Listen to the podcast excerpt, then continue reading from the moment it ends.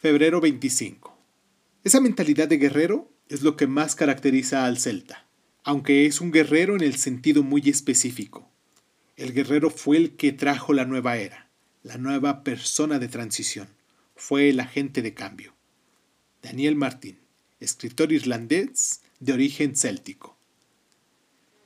Es mucho más difícil intentar cambiar un sistema con palabras que con la espada. No obstante, ¿Dónde estaríamos de no haber existido los que ya han tenido el valor de hacer sonar el silbato? ¿Dónde nos hallaríamos si no hubiéramos tenido a esas valientes armas que se levantan y dicen, aquí pasa algo y hay que cambiarlo? Si algún grupo de personas ha demostrado valor de manera consciente en el transcurso de los siglos, es el de los irlandeses.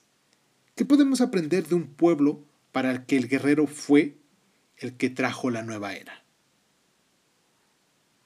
Esto fue Crónica Lunares, yo soy Irving Sun y les agradezco mucho el tiempo que se toman para estar.